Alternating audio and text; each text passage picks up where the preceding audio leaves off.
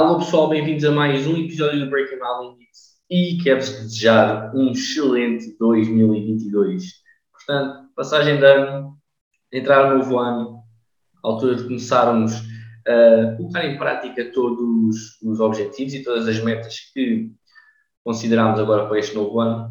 Mas este episódio vai ser um bocadinho sobre o ano anterior. Basicamente, neste episódio queremos vos apresentar um bocadinho em evidência estudos que saíram em 2021 e que vieram trazer uma nova visão a algo dentro da nossa área que não via, ou vieram trazer novos insights sobre algumas coisas que ainda estavam, nós chamamos aquela área cinzenta, ou que abriram até novas vertentes de estudo e aplicação em treino e que podem vir a ser interessantes mais à frente o crescimento desta evidência.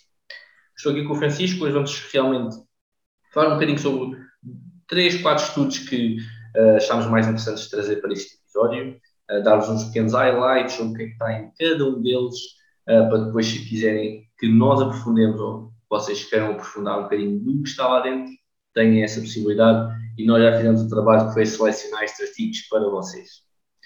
Boas, Francisco, como é que foi aí estes últimos dias? Preparado para começar agora esta nova fase de trabalho, este novo ano? Até agora, tudo tranquilo. Um, já prepara, estamos preparadíssimos. Estou, por acaso confesso, estou com um grande power. Sabes que aqueles dias de Natal a descansar imenso deixaram-me com boa energia para começar agora 2022 a bombar. Pai, como já temos uma data de cenas a rolar, boas coisas preparadas, está tudo orientado para correr bem, estou com uma grande vibe para isto, sabes? Espero mesmo correr bem. Um, pai, estamos todos a fazer por isso, portanto é o que, é o que nós queremos. E, e é isto. Queres falar aqui um bocadinho também como é que, foi, como é que foram estes últimos dias para ti? Ah, foram bons, deu aqui para estruturar bem os objetivos aqui para 2022, criar aqui, reorganizar a agenda, deu para meter umas horinhas de sono a mais, passar um bocadinho mais tempo em casa. Portanto, foi, foi um bom tempo para isso. Deu tempo para explorar ou fazer aquela autocrítica do ano que passou, para ver o que é que se pode melhorar, o que é que correu melhor, o que é que correu mal. Um, uma delas foi, tem que ler mais evidência de 2022, sem dúvida. Uh, 2021 foi muito aos altos e baixos nesse ponto, mas espero em 2022 conseguir estudar um bocadinho mais. Portanto, pegando aqui nesse tema, uh, olha, chutar aí um estudo que tu tenhas lido aqui de 2021, uh, finais de 2020, dois, agora durante 2021 tenha saído aqui, que tenha trazido um tópico interessante outra vez para a discussão, ou que tenha vindo reforçar uma ideia que tinha vindo a ser construída nos últimos anos. Portanto, puxei o primeiro tema, puxei o primeiro artigo, aí para o pessoal ter já essa informação. Então, olha, vou começar pelo, pelo artigo de um português. Um, basicamente compara a flexibilidade, tipo os ganhos. Flexibilidade não é bem o verdadeiro termo que nós queremos usar, mas vou usar isto para simplificar para quem nos está a ouvir. Um, que é basicamente comparar a tua flexibilidade e os ganhos que tens, seja através de treino de alongamento, o pseudo-treino de flexibilidade, que é alongar o músculo para tentar ganhar mais amplitude naquele movimento, versus fazer o mesmo tipo de movimentos, mas num treino de força, num treino de hipertrofia, com uma amplitude completa, um, onde o atleta efetivamente alonga e encurta os músculos em todas as repetições. Ou seja, estamos a falar de repetições a sério, não é só meter a cabecinha, é agachamento até lá abaixo, é supino até tocar no peito, é aberturas com os halteres até alongar e não dar mais. É este tipo de treino que estamos a falar. Um, e comparar esse tipo de treino com o treino de flexibilidade e ver então que diferenças é que nós temos na, na flexibilidade das pessoas. Pá, e, e, a verdade é que era uma coisa que não estava à espera que, que este estudo mostrasse assim, mas também lá está.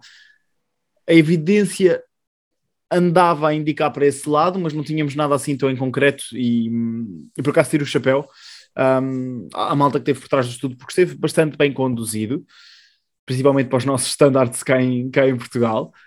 Um, e, e mostra-nos que efetivamente tu treinares com uma devida amplitude, alongares bem os músculos, pá, trabalhares como deve ser, nada de meias repetições, tu não ficas mais encurtado por mais músculo que ganhes. Não, isso é mito tipo de 1980. Ainda nem havia telemóveis de, normais. Tipo, ninguém metia selfies no Instagram depois do treino. Esses manos é que ficavam encurtados. porque não treinavam com amplitudes completas, porque era tudo ali curtinho, não sei o quê. Treinar com amplitudes completas alonga tão bem, ou melhor, do que treino de flexibilidade. E agora está largada a bomba em cima da mesa. Não, é verdade, foi um estudo interessante. Um, foi bem construído, acho que isso acaba por ser aqui um fator importante. Um, portanto, pessoal, quando tiverem, se forem o meu artigo ou outros que nós referenciamos, vejam um bocadinho a metodologia, acaba por ser importante para verem aqui uh, os métodos que eles usaram, uh, um bocadinho de contexto e o tipo de indivíduos que usaram, que tem importância. Uh, referir que o estudo não está a dizer que vocês devem tirar o treino de alongamentos, vamos dizer, a flexibilidade todo, ele não diz isso, ok? Ele simplesmente diz que fazer um, um treino de hipertrofia com amplitudes, vamos dizer, máximas dentro do, da possibilidade, uh, influencia pelo, positivo, pelo lado positivo a vossa capacidade de flexibilidade, ou seja, do vosso músculo aqui nesse sentido estar uh, alongado. Portanto, atenção que o estudo não diz que devem eliminar por completo o outro ou deixar de fazer.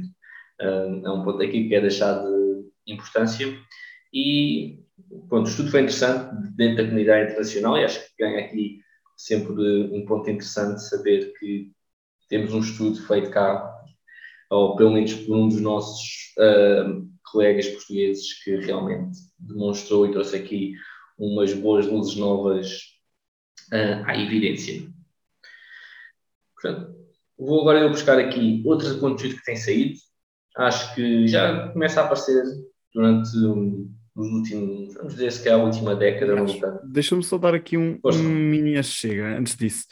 Tipo, só sobre, sobre isso que estavas a tocar, o estudo não diz que devas deixar de fazer flexibilidade. Uma grande coisa que tu podes extrapolar do estudo, efetivamente, é treina com amplitudes completas. Não vais ficar encurtado e vais melhorar a flexibilidade.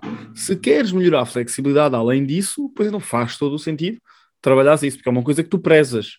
Agora, se tu queres, se tu treinas musculação, queres ser uma pessoa, ou seja, porque queres ter objetivos estéticos, objetivos de performance, de culturismo, por exemplo, ou só porque queres ser um gajo ou uma, uma mulher fit, tipo, apta para o dia a dia, então faz o teu treino de musculação sim, mas garanto que fazes amplitudes completas e vais ter o melhor ou muito bom de dois mundos. Não, acho que é, é um ponto importante realmente ter referenciado isso. Um, pegando aqui de onde estava, um, vamos considerar aqui na última década, já havia alguma informação. O que é certo é que este ano saiu bastante conteúdo, aqui não vou falar assim num estudo específico, vou falar mais do conteúdo em si.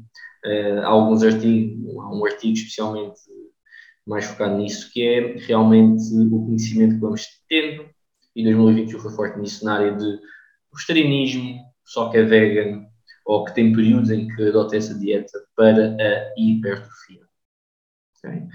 O que é que isso é interessante, o Francisco cá concordar comigo e outros colegas do Breaking My Limits, e além disso, uh, um bocadinho a teoria que existe, e de certa maneira está correta, é que a maior parte das proteínas de origem vegetal, lidas em aspas, uh, normalmente pecam em relação à, às de origem animal por não ser não tão completas, ter uma absorção mais lenta, uh, e daí ter sempre havido, se calhar, um bocadinho a ideia de que seria negativo para a hipertrofia.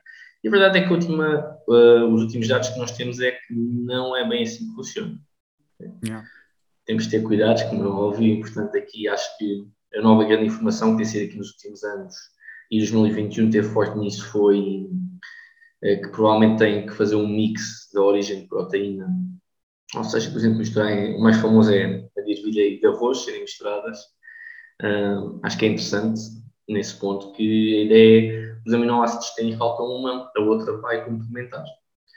E, corrigindo se estou errado, Francisco, acho que as diferenças entre pessoas que levaram uma dieta vegetarianismo ou vegan comparativamente aos omnívoros, vamos aqui pegar pela parte dos omnívoros, as diferenças em termos de ganhos hipertróficos foram. Acho que não me ter visto assim num estudo tenha sido significativo. Se for significativo, foram coisas mínimas. E acho que é aqui um, um ponto importante. Acho que vamos ter mais evidência desse ponto a sair, especialmente na parte nutricional. E é bastante interessante ver então que, podemos manter esta dieta e se temos interesse nela, uh, sem ter o tal setback de, ok, os ganhos hipertróficos vão ser piores, não vão ser tão bons.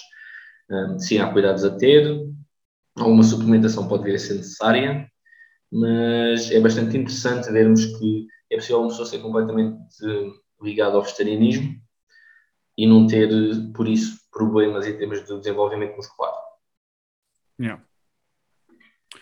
Até, eu acho que, que isso vem bem, bem na onda nós estamos a desenvolver uma cultura cada vez mais plant-based e, e eu até, até defendo isso, embora, por exemplo, eu não, não tenho uma alimentação plant-based de todo, mas a minha namorada tem. Um, e, e mesmo a família dela, nomeadamente o irmão, uma pessoa que também está ligada ao desporto e que também segue este tipo de, de alimentação. Pai, e, e a verdade é que se fôssemos ver há 5 anos atrás, a evidência era muito escassa e era muito, muito fácil tu saltares para cima e dizeres ah, vais ser vegetariano ou vegan, não vais lá chegar. E a verdade é que muitos dos estudos, tipo, ou das coisas que surgiram mais polémicas, tipo Game Changers e isso, foram muito feitos à base de cherry picking, ou seja, só escolho os estudos que me interessam e faço e tiro conclusões precipitadas.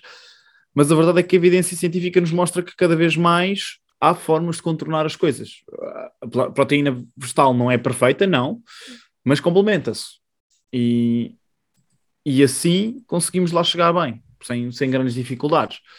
Um, e outra coisa extremamente interessante, não sei se viste, eu acho, não me lembro se foi este ano, se foi há dois anos atrás, que saiu também na comparação entre proteínas vegetais, um, que era a questão da, do limite de soja. Muita gente fala, ah, a soja vai-te aumentar os estrogénios e isto e aquilo, e por a soja te aumentar os estrogénios vais diminuir a testosterona, vais ter piores ganhos de massa muscular. Ora, a verdade é que quando se vê, tipo, os verdadeiros valores que eram necessários para que a soja que tu comas diariamente te interfira no crescimento muscular. Pá, tu tinhas de comer soja como o caraças. Estamos a falar acima das, se não me engano, era acima das 80 gramas de proteína de soja por dia. Pá, e eu não conheço um único vegetariano ou vegano que só coma proteína de soja. Portanto, isto era logo tipo um, um cenário irrealista que diz: tu podes comer soja à vontade, desde que não vivas disso, mas também ninguém vai viver só disso, até porque soja não sabe nada, coitados. Eu até era, acho, que era... acho que saiu um estudo, ou é 2020 ou deste ano, que estuda especificamente isso, o impacto da soja em termos de. Uh, eu não me lembro quem é que fez, o Bill Campbell tem isso no, na sua página, no labor desse estudo, para quem esteja interessado em descobrir o nome ou, dele, ele realmente fala disso, que é epá, a quantidade de soja que ia ter efeito e o Francisco falou aqui dos 80 gramas, e quando eu falo dos 80 gramas é ter um impacto mínimo, ok? Ou seja, já começa a haver um impacto, mas não deixa de ser um impacto mínimo. Portanto, realmente ele aborda esse tema. Uh, não sei se o Francisco ia dizer isto, mas portanto eu passo já a palavra uh, aqui na parte da soja, que provavelmente é capaz de ser das proteínas mais interessantes em termos de proteínas plant-based. Um, acho que também ias abordar isso, portanto vou passar a palavra. Eu por acaso ia falar era da, da outra, que eu não sei como é que isto se diz em português, não sei se, é, se a tradução é literal, mas deixa-me conf, confirmar. Mycoprotein em, em inglês, deve ser micoproteína em português. Um, estou aqui a confirmar, primeiro que a minha net carregue. Um, pá, pois, em, em, português não me está a aparecer nada, mas yeah, é mycoprotein. Pá, que é basicamente uma proteína feita à base de, de, de um fungo que é perfeitamente aceito, quer seja numa, numa dieta vegetariana como numa dieta vegana.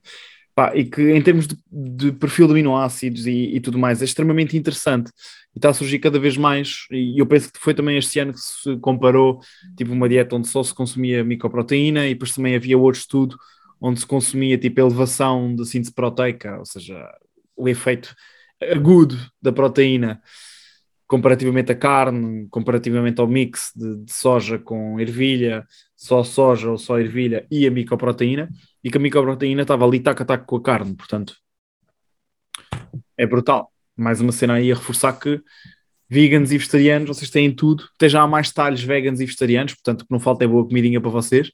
É Tem tudo para isto correr bem em 2022. É verdade. Muita evidência e... a sair a vosso favor. Não, e foi importante também para a indústria da suplementação, visto que os BCAs ganharam uma justificação para ser vendidos com base na evidência. Pessoal, quem compra BCAs já tem uma justificação de manter a compra Aliás, deles. tínhamos falado ainda, foi para aí ontem que estávamos a falar da cena das ações, nem sei porque é que eu não investi no- nas empresas de suplementação, porque, ou nos BCAs, tipo, metias, metias lá, tipo, um dinheirinho a render e vais ver aquilo a explodir, pum. Com a malta a começar a adicionar um BCA à sua, à sua refeição vegana. não é? Portanto, o pessoal tem já bastante aqui para investigar dentro da área do vegetarianismo. Diz-me, estás Olha, aí.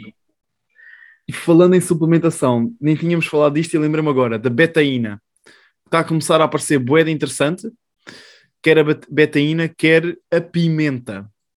Estava-me a lembrar agora. Pimenta, então, a betaína ainda está ali numa fase inicial de, de estudos, portanto não vou chatear, não, não vou levantar muito esse, esse tema, mas ah, as pimentas, nomeadamente a pimenta preta e a pimenta caiena, tem uma, o composto ativo delas é capsaicina. Pá, e a capsaicina não como termogénico, lamento, ainda não é desta que encontramos alguma coisa para queimar gordura. Um, só mesmo o acompanhamento Breaking My Limits, esse é o único suplemento que podes fazer que queima gordura.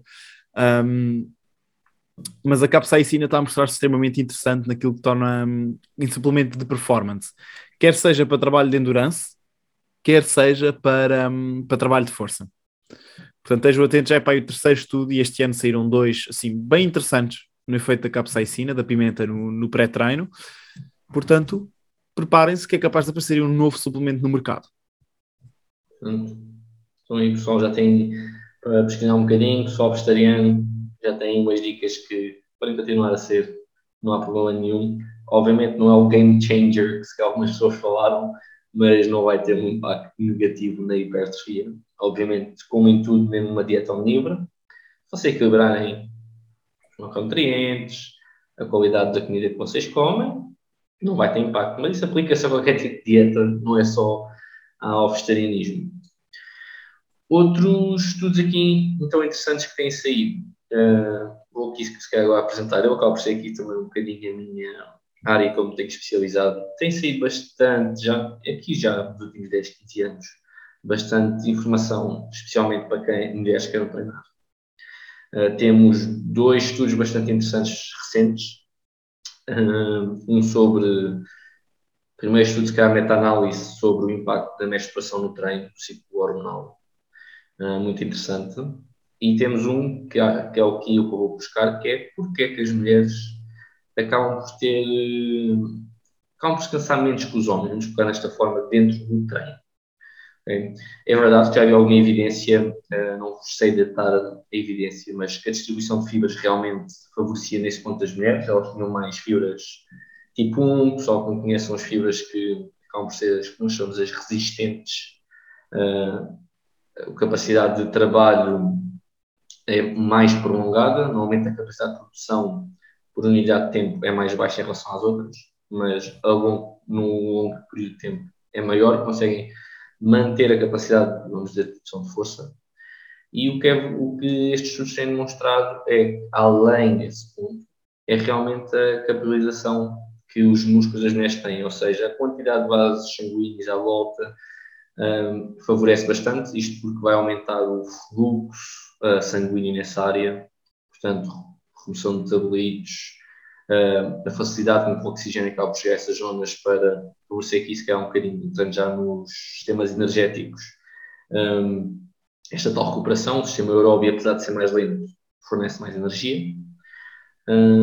E é um dos fatores que se tem vindo a ver que, mais do que a distribuição de fibras, obviamente é uma evidência, acho que ainda só um, um par de estudos sobre ele, realmente tem impacto nesta capacidade das mulheres serem mais resistentes à fadiga pela sua maior capacidade de recuperação.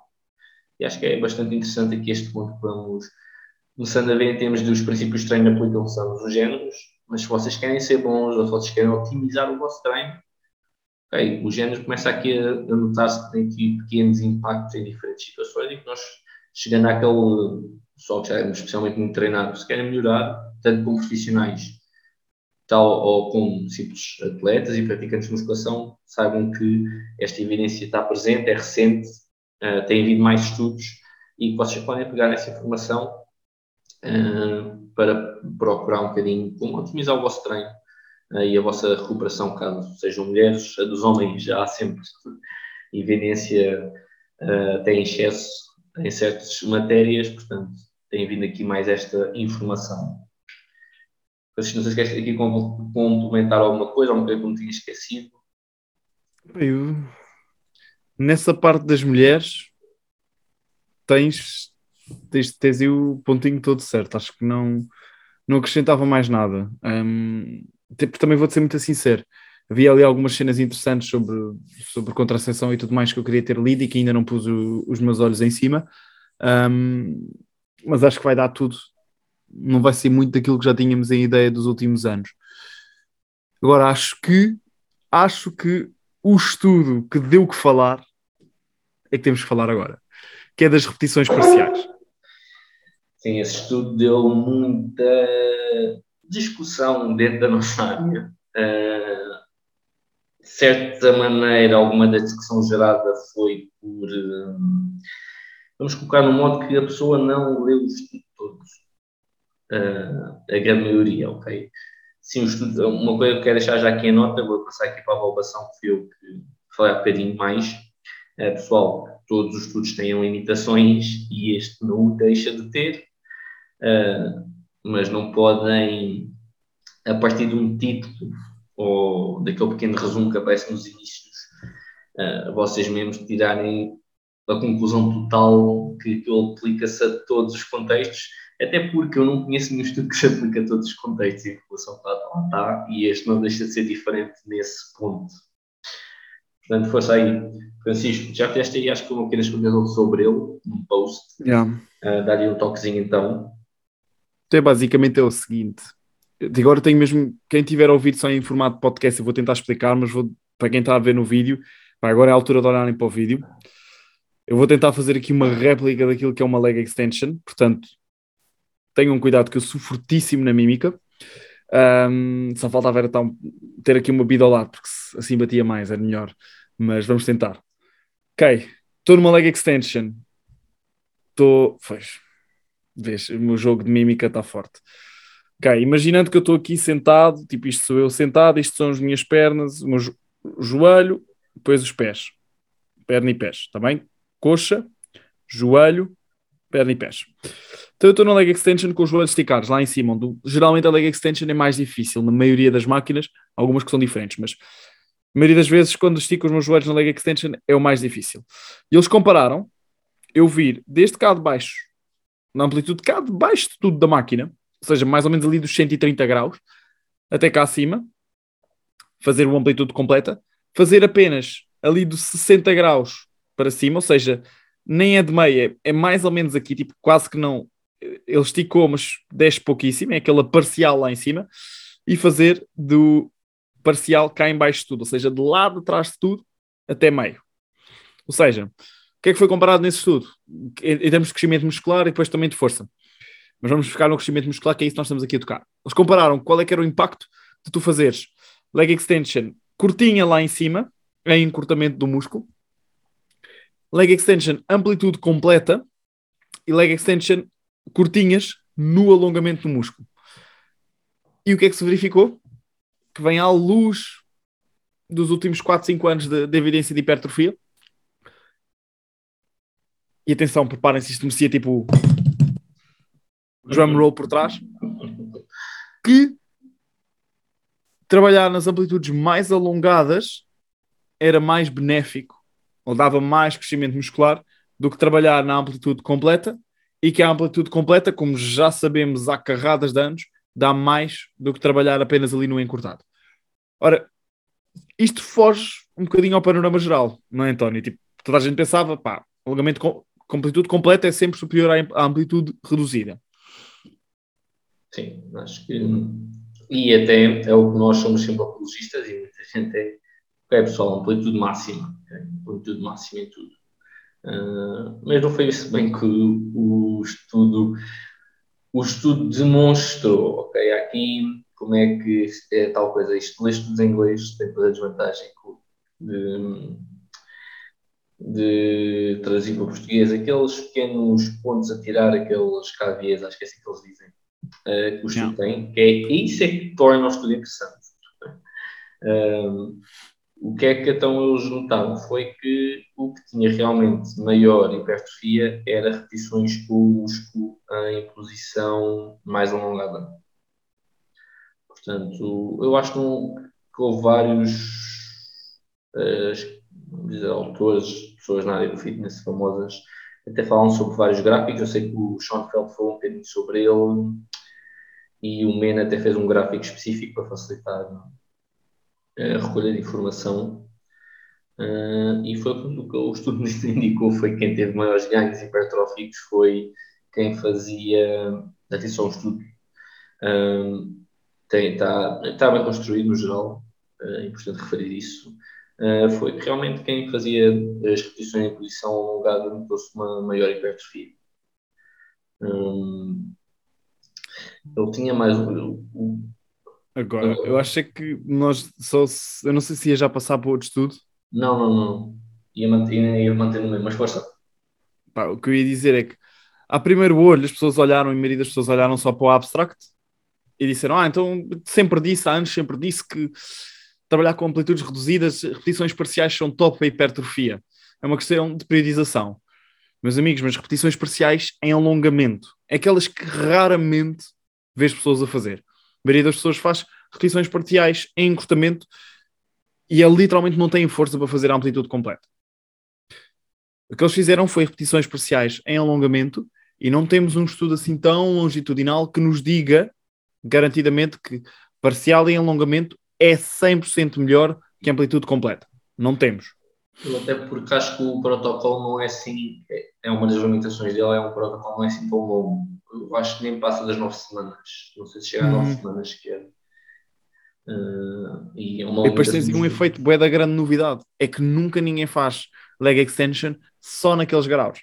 Portanto, só dali ia ser um grande efeito de, de novidade e a pseudo-hipertrofia regional de estar a sobrecarregar mais aquela porção do músculo, aquelas fibras mais, mais, próximas, mais distais. Aliás. eu acho que é interessante sempre considerar esse estudo. Eu acredito que vai ser mais evidência dentro da área a refutar ou a, ou a reforçar o que foi dito no estudo. Agora tenho a noção que também faz, realmente tem o músculo está alongado perto do seu máximo, uh, tem, existe um, um esforço relativamente elevado, especialmente em alguns exercícios.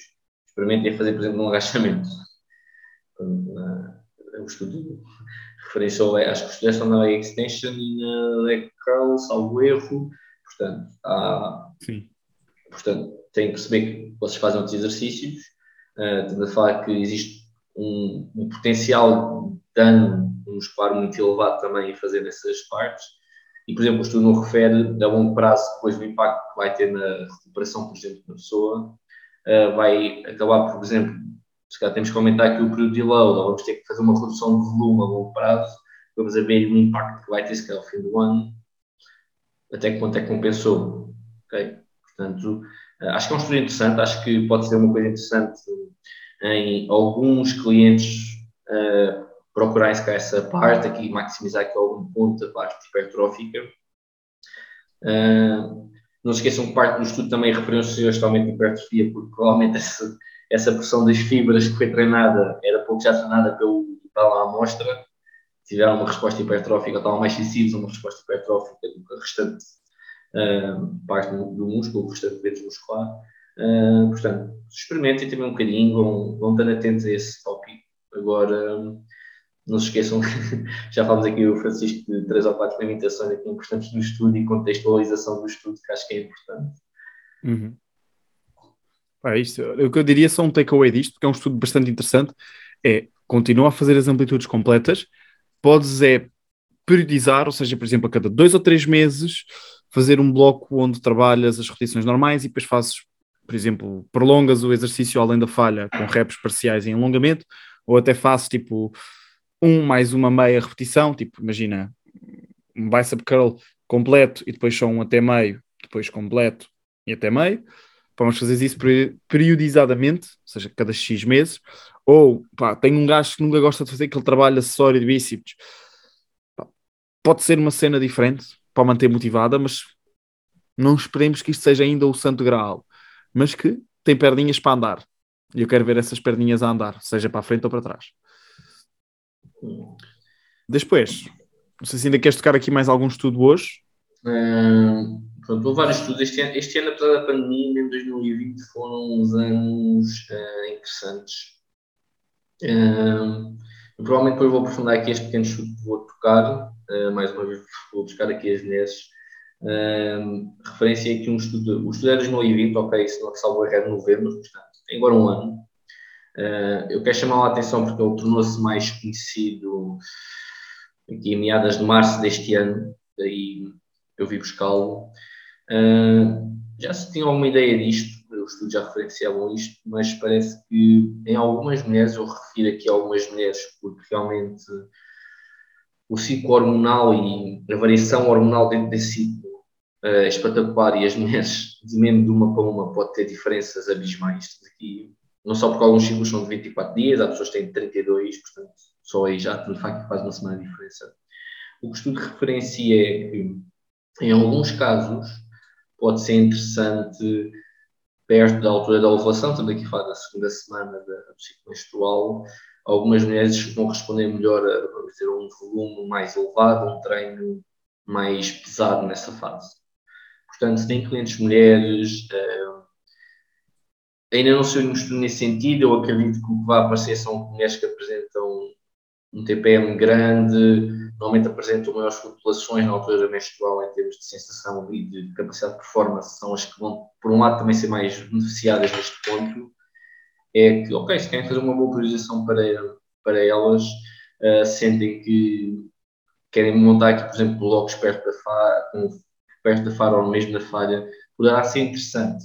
Um, eh, se calhar nesta altura, portanto, priorizar um bocadinho consoante esse ciclo menstrual. Portanto, ok, eu quero dar aqui uma semana mesmo falha autêntica, pá, apertar ao máximo. Ok, o por que não tentar apontar para essa fase? Ok, acho que é interessante verem como é que os vossos clientes, né, neste caso mulheres, respondem ao treino ao seu ciclo menstrual, se a performance decai em certos pontos ou se mantém-se estável. Mas experimentem, okay? acho que é interessante, não só para vocês, mas mesmo para elas, se não forem da área, perceberem melhor como é que o corpo delas funciona que realmente há aqui fases que elas podem maximizar o treino, alguma evidência aqui um, a demonstrar que mesmo o metabolismo basal cresce em certos períodos da, do ciclo menstrual, portanto estão num déficit calórico aqui em fases que querem fazer aqui um, vamos dizer, um déficit mais agressivo, poderá ser interessante ser nessas fases que elas têm o metabolismo basal um, mais elevado, portanto estudem aqui um bocadinho esta nova evidência que tem sentido nesse sair nesse sentido. Uh, eu não tenho aqui mais música para trazer hoje. Uh, Francisco, uh, não sei se queres aqui tocar mais alguma, algum ponto, aqui algum estudo que te tenha chamado muita atenção em 2021. Hum. Sim, muito, muito, muita atenção. Pá, não. Sinceramente, tinha apontado aqui para falarmos da Leaders Diet Breaks, tipo, de fazeres uma quebra na dieta, uma semaninha ou outra. Não, faz reset nenhum nas adaptações metabólicas, nem os cheat meals, nem os cheat days. Tipo aquela, aquela malta que pensa que o cheat day ou o cheat meal vai dar um reset hormonal ou um reset no metabolismo, que é por causa disso que vais voltar a estar bem. Sorry, nem sequer duas semanas fazem isso. E por acaso o estudo até era muito bom. Era uma fase de perda de peso bem prolongada. Comparar tipo a pessoa que fez o estudo todo, todo o dieta toda seguida versus as pessoas que fizeram pausas a meio de uma e de duas semanas. Pá, mais uma vez, as pausas a meio não fazem adaptações, não, não revertem as coisas de forma significativa, portanto, lamento. Mas gostei, gostei, porque era uma cena que tinha andado a surgir ué, em 2019, 2018, pá, e que afinal se vê algum benefício, podes fazer sentido, tu fazes umas pausazinhas se quiseres, um, por uma questão de gestão do teu calendário anual, tipo, precisas de parar ali porque vais ter uma semana mais estressante, ou isto ou aquilo, um, ou porque queres ter uns eventos, mas nada disto vai fazer a tua dieta mais eficaz, ou a tua perda de peso mais eficaz em si. E pronto, basicamente é isto. Pessoal, ouviram temos aqui, se estiver mais atentos em 2021, agora que estamos em 2022, dê uma, um check aqui nestes uh, estudos. Eu vou tentar nos comentários meter o link para alguns, ou pelo menos o título deles, de modo a que possam ter um acesso rápido, uh, caso sejam interessados. Um, e como veem, a evidência continua a evoluir, não parem, ok, não se estagnem. Uhum. Se forem profissionais que estejam a ouvir, tentem manter-se atualizados, vão ser novos estudos, a informação que nós temos não quer dizer que esteja errada, mas podem otimizar o que atualmente fazem. E acaba por ser aqui também sempre interessante para quem não seja da área, eh, mas que tem interesse explorar um bocadinho, ou que procura também aqui um acompanhamento ou um PT, eh, tenham essa noção, ok? É importante que o vosso profissional seja capaz de se manter atualizado, senão o trabalho dele não é que passa a ser mau, mas não é o melhor, e se vocês estão a investir é porque querem o trabalho melhor possível, certo? Portanto, e é bom que o gajo estude, porque se ele não estudar é muito mau. Quando, com... É verdade, é verdade. A verdade é que em qualquer área, portanto, uh, nós próprios, aí não há hipótese, mesmo que seja de outra área, o estudo é constante. Pessoal, portanto, o primeiro podcast aqui de 2022 é com este também que, em princípio, nos despedimos de 2021. Uhum. Uh, Francisco, acho que há aqui dizer alguma coisa, queres aqui incluir aqui mais um, um pequeno trecho aqui de conhecimento no podcast de força? Pá, eu ia só dizer, tipo, pedir ao pessoal para que deem o vosso feedback, chutem, chutem sugestões, gostaram deste tipo de, de review, de, de tópico, digam, está bem? Nós temos, pá, eu tenho todo o gosto, tal como, como eles, eu tenho a certeza de, de tocar nos assuntos que vamos estudando e afins. Uh, e se calhar partilhar isto, preferiram, se gostavam de ver tipo isto em mini vídeos ou assim, ou em mini podcast, tipo só falar do mini artigo, tipo 5, 10 minutos, também conseguimos fazer isso, tranquilo. Pá, isso chutem as vossas sugestões e comecem em 2022 a bombar, porque tem tudo o que é preciso para isso. Basta ativar aí notificações, seja no YouTube, seja no Instagram, tem tudo o que vocês precisam para alcançar os vossos objetivos. Portanto, e ainda tem a voz maravilhosa do António. Pessoal, bom 2022, espero que as coisas melhor possível. ok? Se ainda não ouviram o nosso podcast, é o vosso primeiro episódio, chequem os episódios anteriores, subscrevam o canal, falem nós aos vossos colegas, aos vossos amigos, toquem no sininho das notificações. Nós vamos tentar manter o podcast no ar em 2022, se Deus quiser, uh, por muito mais tempo. Portanto, deem as vossas dicas, quem é que a gente aborda algum tema específico, volta aqui a tocar em algum que já falámos de forma mais específica. Estamos aqui abertos, chequem aqui o nosso conteúdo nós estamos sempre ligados ao Instagram para responder qualquer questão que tenham. E, mais uma vez, obrigado a quem está a ouvir. Mantenham-se aqui connosco que 2022 vai trazer muito, muito mais conteúdo e episódios muito interessantes. Portanto, oh, yes. obrigado, forte abraço forte abraço, e vemos no próximo episódio.